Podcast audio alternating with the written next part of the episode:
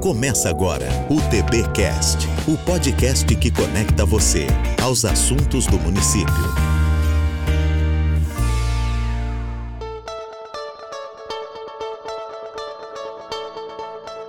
Olá, amigo tubaronense. Muito bom dia, muito boa tarde, muito boa noite. Estamos chegando com mais uma edição do nosso TBcast, o podcast da Gestão Pública Municipal de Tubarão, onde os assuntos abordados por aqui são aqueles que interessam a você sobre a administração da nossa cidade e aqueles que a fazem os nossos administradores. O TBcast é produzido pelo Departamento de Comunicação da Prefeitura de Tubarão, com roteiro de Ramires Linhares e supervisão de Letícia Zaneta de Matos. Eu sou Max Alexandre e neste, que é o último episódio do TBcast em 2022, vamos conversar com o prefeito Juarez Ponticelli para um balanço de mais um ano da sua administração. TBcast, o seu podcast sobre Tubarão. Seja bem-vindo mais uma vez, prefeito. Em 2020, o senhor e o Caio Tokashi, o vice-prefeito, foram reeleitos para comandar a cidade em mais um mandato. Este segundo mandato chega na metade, agora no final de 2022. De um modo geral, como foi o ano? Dos seis anos que tenho a responsabilidade de gerir os destinos da nossa cidade, junto com o Caio e com a nossa equipe, posso te dizer que esse foi o mais desafiador de todos. Um ano muito duro, muito difícil. Tivemos três momentos de extrema dificuldade por ocorrências climáticas. Né? Primeiro, em maio, uma cheia que há muito tempo não se via na cidade, na região. Depois, em julho e agosto, mais uma ocorrência em menor escala. E agora, final de novembro, começo de dezembro, mais uma vez, a ocorrência de chuvas muito fortes, alagamentos, muitos prejuízos nas vias urbanas e rurais, especialmente, muitos prejuízos eh, na estrutura pública de ruas, de estradas, de unidades escolares, de unidades de saúde, enfim, uma série de prejuízos que tivemos. Ainda estamos com as equipes trabalhando intensamente, tivemos que chegar a suspender o recesso de final de ano. Ainda estamos passando por esse momento de chuvas intensas, né? Santa Catarina vive um momento de extrema dificuldade, mas, é, por outro lado, a gente também teve grandes conquistas, né? Tivemos mais um ano de avanços, de entregas de muitas obras, especialmente de infraestrutura. Estamos concluindo também outras obras, como a nossa UPA, estrutura física sendo concluída, o Centro de Inovação também. Estamos já com a programação de inauguração sendo elaborada, é, o edital lançado para ocupação dos espaços. Tivemos avanços na área da educação, da saúde, de assistência social. Enfim, acho que foi um ano apesar de todas essas intempéries e dificuldades, um ano de muitas realizações e entregas para nossa gente. Em dezembro agora, o nosso TBcast fez alguns balanços com alguns gestores de cada uma das áreas administrativas da cidade. Gostaríamos agora que você, prefeito, avaliasse algumas delas, falando um pouquinho sobre o que foi possível fazer e o que ainda está por ser feito, se for o caso começando pela educação. Na educação, nós, desde 11 de dezembro de 2019, estamos com a nossa maior conquista em dia, que é manter a fila de creche zerada. Quando assumimos o governo, lá em 1 de janeiro de 2017, o município tinha pouco mais de 4 mil alunos na rede municipal. Hoje estamos batendo a casa de 9 mil alunos, portanto, mais que dobramos eh, o número de alunos nesse tempo sempre com muito cuidado com a qualidade da alimentação, de produtos da agricultura familiar e orgânica, com todo o cuidado no, no cardápio dessas crianças, com a estrutura física das escolas avançando. Passamos de 70% já das estruturas ampliadas, reformadas, reestruturadas, mantendo os nossos compromissos em dia, como o reajuste do piso do magistério, que nesse ano impactou muito nas nossas contas, foi 33,34% de reajuste o que nos mantém pagando um dos maiores salários aos professores no estado de Santa Catarina, muito focados na elevação da qualidade da educação, com a nossa prova de tubarão, com capacitação, treinamento, com avaliações permanentes, com, com muito debate, chamando toda a comunidade escolar, porque não basta apenas investir. Nós temos no histórico do governo, à exceção do primeiro ano da pandemia, mas nos demais sempre passamos de 30% de investimentos do orçamento total do município, quando a Constituição manda aplicar 25%. Isso demonstra o nosso compromisso com a educação e uma educação de qualidade para a nossa gente. E na área da saúde, com os problemas de pandemia mais ou menos amenizados? Qual é a sua avaliação? Agora, no final de ano, de novo, uma elevação das contaminações. Né? A nossa policlínica, nos últimos dias, tem registrado números assustadores de positivados, mas também continuamos é, mantendo a qualidade do serviço, a farmácia básica com 95% dos medicamentos sempre à disposição. Tivemos um custo muito elevado nesse ano com a farmácia básica, demonstrando o nosso compromisso especialmente com os mais necessitados, que não têm como adquirir os medicamentos, procurando aumentar sempre as equipes, eh, estruturando as unidades de saúde para que a gente possa minimizar o sofrimento daqueles que nos procuram no dia a dia nas unidades de saúde. Nós tivemos só na passagem pela farmácia básica, o secretário Dice deve ter detalhado já, mas tivemos o equivalente à quase totalidade da nossa população, que demonstra que a gente está cumprindo com a nossa obrigação no desenvolvimento social, um ano em que tivemos algumas demandas consideráveis, né? Sim, por conta especialmente desses eventos climáticos, das cheias, né? Maio, como disse, tivemos as maiores dificuldades, né? mais de 50 famílias foram desabrigadas, estão sendo todas atendidas pelo programa de aluguel social, custeado totalmente com recursos do município, aumentou muito o nosso investimento, porque embora tenhamos recebido por parte do governo do estado, da Defesa Civil, recursos para a reconstrução dessas casas, mas o processo é, burocrático, infelizmente, é muito lento. É, vinte e tantas dessas casas poderão ser reconstruídas no próprio terreno, desde que medidas mitigatórias de defesa civil sejam implementadas e outras vamos ter que construir em terrenos que o município terá que adquirir, já que nós estávamos trabalhando com a possibilidade de construir essas casas em áreas institucionais, mas não tivemos a, a aprovação do Ministério Público para esse encaminhamento. Portanto, estamos é, num processo de licitação das áreas e logo no início do ano eu imagino que a gente possa lançar a licitação para iniciarmos efetivamente a construção dessas casas. Por outro lado, a nossa equipe de abordagem social continua nas ruas, fazendo atendimentos, CRAS tiveram muitas demandas nesse ano também, muitas famílias sendo atendidas, mas um ano de conquistas também, especialmente para a população de baixa renda, numa matéria que envolve educação e assistência social, que foi o lançamento do programa de bolsas de estudos é, do município, que vai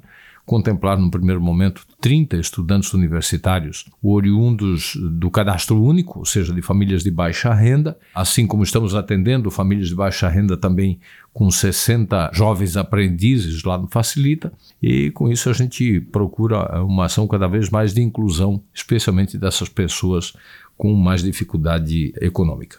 Na infraestrutura do município, tivemos também algumas entregas importantes obras que eram bastante esperadas e que se tornaram realidade. Podemos citar algumas delas, né? O senhor, inclusive, já citou alguns. Ficou tudo dentro do esperado? Olha, apesar dessas dificuldades, é um ano muito chuvoso, mas a gente concluiu finalmente a pavimentação da rua Tenente João Luiz Maus, que você sabe era uma demanda de mais de 40 anos dessa cidade. É, a estrada do Caruru, 3 quilômetros de pavimentação em concreto, concluídas agora no final do ano também. Estamos com as pavimentações da Dom Anselmo lá no São Cristóvão, já Sertão dos Correias, partindo para a reta final, a pavimentação do Lajeado bem adiantada, a pavimentação de Congonhas bastante adiantada, concluímos a pavimentação, a revitalização da Estrada da Madre, a Geomedeiros está com as obras em andamento, a ponte Tubarão Capivari já vamos inaugurar logo no início do ano, entregamos a ordem de serviço para a construção da ponte ligando as duas guardas, ponte que vai chamar Edson Peixe de Carvalho, pavimentação o Rio do Pouso até a divisa com São Lugero, também a revitalização da José Bressan, que é a Rua do Cemitério, já está acontecendo, ainda a pavimentação do Sertão dos Correias, né, até o Sotuba, que também já entregamos a ordem de serviço neste final de ano, além das pavimentações do Pátio do Salgadão, onde vamos abrigar provisoriamente o mercado do produtor e a entrega da ordem de serviço já do novo mercado produtor que deve é, ser iniciada logo no início de 2023. E no desenvolvimento econômico, tecnologia e inovação, como estamos? Como disse, o Centro de Inovação é a, a, principal obra física, que já vamos entregar agora totalmente concluída, estamos na reta final. Essa obra também tinha uma série de cabeça de burros enterradas, né? Quando a gente chegou em 2017, a obra estava abandonada, tivemos que relicitar, readequar o projeto mas finalmente estamos concluindo, com mais de 80% de interesse de ocupação já, portanto vamos inaugurar já com a casa cheia, já tendo que pensar no segundo prédio, e eu acredito que aquele equipamento vai ser transformador, estimular ainda mais essa boa energia de inovação, de tecnologia, é, na formação de mão de obra, a gente também intensificou o nosso programa Geração 2050 para estimular os nossos alunos de oitavo e nono anos para caminharem, se formarem nessa área de tecnologia e inovação, uma vez que esse é um emprego que está crescendo muito na cidade, é um emprego que gera uma renda alta e já há uma falta de mão de obra muito grande. Então a gente tem atuado muito fortemente com o setor educacional, com a universidade, com o Senai, com o Senac, com o IFSC, com o SEDUP, com todas essas estruturas educacionais para a gente formar uma mão de obra cada vez mais qualificada para esse emprego limpo e de alta remuneração que está surgindo em grande quantidade aqui na nossa cidade. Aliás, tivemos um ano muito positivo na geração de empregos. Né? Fechamos com quase mil vagas em aberto no Cine. Essa estrutura do Cine lá no Facilita, acho que melhorou muito também. Essa integração do setor produtivo com o setor público está é, gerando cada vez mais oportunidades aqui na nossa cidade, tanto que o movimento econômico dos tributos municipais está muito crescente por conta dessa alta atividade econômica. Na área de segurança também tivemos alguns avanços e várias reuniões do GGI ao longo do ano. Qual é a sua avaliação desse trabalho? Olha, Tubarão continua se destacando entre as cidades mais seguras do Brasil, isso é um indicativo muito importante. Nessa ação conjunta que a gente tem é, do município, Guarda Municipal, Secretaria de Trânsito, Polícia Militar, Polícia Civil, Corpo de Bombeiros, as empresas também participando, o GGI tem mensalmente discutido essas ações. Ganhamos, em parceria com a Polícia Rodoviária Federal, motos que, que vão estruturar ainda melhor a nossa Guarda Municipal os nossos convênios com as forças de segurança, estamos investindo cada vez mais para poder mantê-los estruturados e cuidando bem da segurança da nossa gente. Vencemos agora no final do ano e colocamos em funcionamento de novo o estacionamento rotativo, que era uma demanda de segurança e de trânsito também, de mobilidade, e acho que o balanço é, desse ano nesse setor também é extremamente positivo. Em 2022, como a gente já citou aqui, a cidade sofreu muito com esses eventos climáticos. Só em situação de alagamento, né, de grandes alagamentos, tivemos aí três oportunidades, pelo menos. É possível fazer uma avaliação do porquê dessa frequência maior? E quais as ações para minimizar efeitos de eventos deste tipo no futuro já estão sendo programadas, já estão em andamento? Olha, esses eventos aumentam cada vez mais, acredito que em decorrência da conta que está chegando, e para a nossa geração, dos descuidos que a humanidade teve com a natureza ao longo de séculos, né? A conta está chegando, a natureza está cobrando essa conta. É, eventos nunca antes ocorridos né, então aconteceram nesse ano. São Martinho, município de São Martinho, por exemplo, não se tinha registro de uma enchente em São Martinho Tivemos um metro e meio d'água dentro da prefeitura, no centro da cidade. Né? Áreas que até então não sofriam esse tipo de intempéries estão sofrendo. Claro que o, o progresso, o desenvolvimento da cidade, os aterramentos, a cidade foi construída numa bacia. Né? Estamos a pouco mais de 3 metros do nível do mar, com dificuldade de escoamento, com poucas bacias de acolhimento dessas águas. O sistema de drenagem que é antigo, a gente está procurando, nos novos investimentos, já empreender dentro do plano de macrodrenagem. Por exemplo, na Venceslau Braz, que é a rua do Fórum. Nós vamos agora pavimentar aquela rua, a gente está nos hora de serviço. Vamos asfaltar, tirar a lajota e asfaltar. Lançamos a licitação, que vai ser aberta agora em janeiro, do novo sistema de bombeamento da margem esquerda.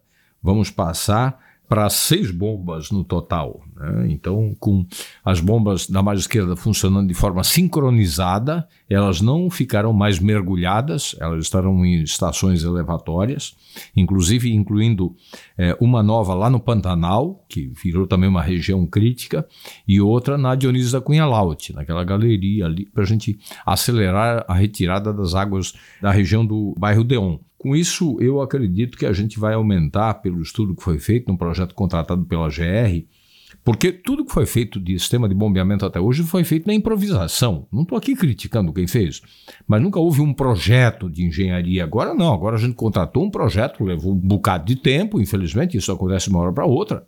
Né? A gente teve que contratar o projeto por um, um especialista, elaborou um grande projeto essas cinco bombas da margem esquerda vão funcionar de forma sincronizada, aumentando muito a capacidade de retirada dessas águas. Quanto à arrecadação do município, prefeito, ficou dentro das suas expectativas esse ano e já emendando o orçamento para o ano que vem? Ficou dentro do que era previsto? No que depende de recursos de tributos municipais, de tributos próprios, sim tivemos um crescimento por conta da elevação da atividade econômica do ISS, esse é um bom tributo, porque ele fica 100% aqui. O IPTU ele fica mais ou menos na mesma média. Nós temos uma, um histórico de 62%, 65% de adimplência. Né? Mas aí, através do Refis, a gente sempre consegue recuperar um pouco. Já no ISS tivemos um movimento econômico que ajudou no crescimento desse tributo, mas infelizmente tivemos a redução eh, de recursos do ICMS por conta da retirada do ICMS do combustível, da energia elétrica, isso provocou uma queda de receita e também no FPM, no Fundeb, é, infelizmente as coisas não aconteceram da forma que estavam planejadas. Por isso a gente teve que readequar o nosso orçamento, até porque as receitas de transferências da União e do Estado caíram enquanto a despesa aumentou por conta de imposições da União. O reajuste do piso do magistério de 33,34%, mais o piso das endemias, o piso das agentes comunitárias de saúde, que, embora cofinanciado, mas assim mesmo elevaram em mais de 200 mil por mês o, o, nosso custo. E agora, no final do ano, o piso da enfermagem, que nós estamos pagando através de bônus já, mas que aumentou muito o nosso custo com folha de pessoal. A cada início de ano tem sido comum na sua gestão alguma alteração ou adaptação na estrutura administrativa do município. Alguma coisa programada já para 2023 que possa ser dito agora ou por enquanto não? Sim, vamos fazer algumas reestruturações, mas disso só vamos falar a partir de fevereiro. Algumas iniciativas do município de Tubarão são exemplos para outras administrações e assim foram ao longo de 2022. Podemos citar o zeramento de filas nas creches, o Facilita Tubarão, processos de compras locais e por aí vai. Como é que você avalia esse pioneirismo de Tubarão nessas questões, prefeito? Olha, eu acho que é mérito da equipe, né? A gente tem inovado muitas coisas. Essa questão de, do zeramento da fila de creche, por exemplo, nós só conseguimos fazer isso se você fizer o levantamento Brasil afora. Você vai ver que poucas cidades com mais de 100 mil habitantes mantêm a fila zerada. Tinha 1.500 crianças fora da creche aqui. Joinville tem 10 mil. Joinville é a cidade mais rica de Santa Catarina, tem mais de 10 mil crianças fora da creche. Chapecó tem 4 mil. Tanto que nós participamos, eu e o professor Maurício, de uma videoconferência com o Centro de, de Apoio da Criança e da Adolescência do Ministério Público, mais as promotorias de Joinville, Chapecó e os, as respectivas secretarias de educação, para falar desse modelo que a gente implementou aqui de parcerias com essas oito escolas que nos ajuda a manter a fila zerada. É, da mesma forma, a questão de compras locais, o facilita. Eu me lembro que na metade do ano a gente recebeu só de Minas Gerais uma delegação de oito prefeitos que vieram conhecer, além de prefeitos de vários outros estados. E está funcionando bem, são mais de 600 serviços que a gente tem lá no Facilita, é, com uma avaliação extremamente positiva por parte do cidadão. E eu fico muito contente, muito agradecido à nossa equipe que tem se esforçado muito para inovar e para melhorar cada vez mais a qualidade do serviço para o cidadão tubaronense. 2023. Quais as perspectivas para a administração Juarez e Caio? Eu espero que seja um ano de menos chuva. Se não chover tanto como em 2022, já vai ser bem melhor. Foi um ano que o lombo ficou muito ardido, né? Aliás, nesse tempo todo, a gente já enfrentou vendaval, rio salgado, pandemia, estiagem, três cheias. Olha, eu, a conta a conta foi longa já. Espero que daqui para frente a gente tenha menos adversidades para continuar fazendo cada vez mais por Tubarão e pela nossa gente. O que o Juarez Ponticelli quer muito ainda fazer como prefeito de Tubarão? Concluir tudo aquilo que nós iniciamos, temos muitas obras em curso, temos ainda uma série de projetos compromissados no nosso plano de governo que foi renovado pela eleição de 2020 e pode ter certeza que no ano que vem vamos ter muitas novidades aí como a continuidade da Pedro Zappellini, a paventação da Anos Goberto, que um trechinho já fizemos, para citar algumas ações já de tantas que ainda temos planejadas para o próximo ano. Prefeito, obrigado por esse bate-papo com a gente hoje. Fique à vontade para suas considerações finais neste que é o último TBcast de 2022. Sua mensagem de Natal, de Ano Novo para o nosso amigo tubaronense. Obrigado mais uma vez pela presença. Muito obrigado pelo espaço mais uma vez. Quero agradecer a Deus primeiro por ter nos mantido com saúde, com serenidade para vencer tantas adversidades. Foi, como eu disse, dos seis anos de mandato, o ano que tive em determinados momentos mais dificuldade para dormir por conta desses eventos todos que aconteceram. Mas a Deus a minha gratidão pela saúde, pela serenidade, pela esperança, aos tubaronenses também, me desculpar por aquilo que a gente não conseguiu entregar, né? e, e ainda temos dois anos por fazer muito ainda pela nossa cidade e pela nossa gente. Agradecer a compreensão de todos, a torcida, a oração, é, o carinho que tenho recebido nas ruas. Isso nos motiva, a mim e ao Caio, motiva o nosso time para a gente continuar fazendo cada vez mais pela nossa gente. E desejar a todos que nesse Natal é, se possa comemorar efetivamente a razão dele, que é o nascimento do menino Jesus, que ele renasça nos nossos corações para renovar a nossa esperança, a nossa convicção e a certeza de que o ano novo será um ano melhor para todos. Feliz Natal e um grande 2023 para todos nós. E assim chegamos ao final do nosso último TBcast de 2022. Obrigado mais uma vez ao prefeito Juarez Ponticelli, que fez com a gente o programa de hoje, e a você, amigo tubaronense, que nos acompanhou neste episódio e ao longo de todos os outros em 2022. Tudo dando certo, ano que vem tem mais TBcast. Esperamos continuar contando com o apoio e com a sua audiência ao longo do próximo ano. Em nome do Departamento de Comunicação da Prefeitura de Tubarão, um Feliz Natal e boas festas a todos nós. Esse foi o TBcast, o podcast da Prefeitura feito para os tubaronenses.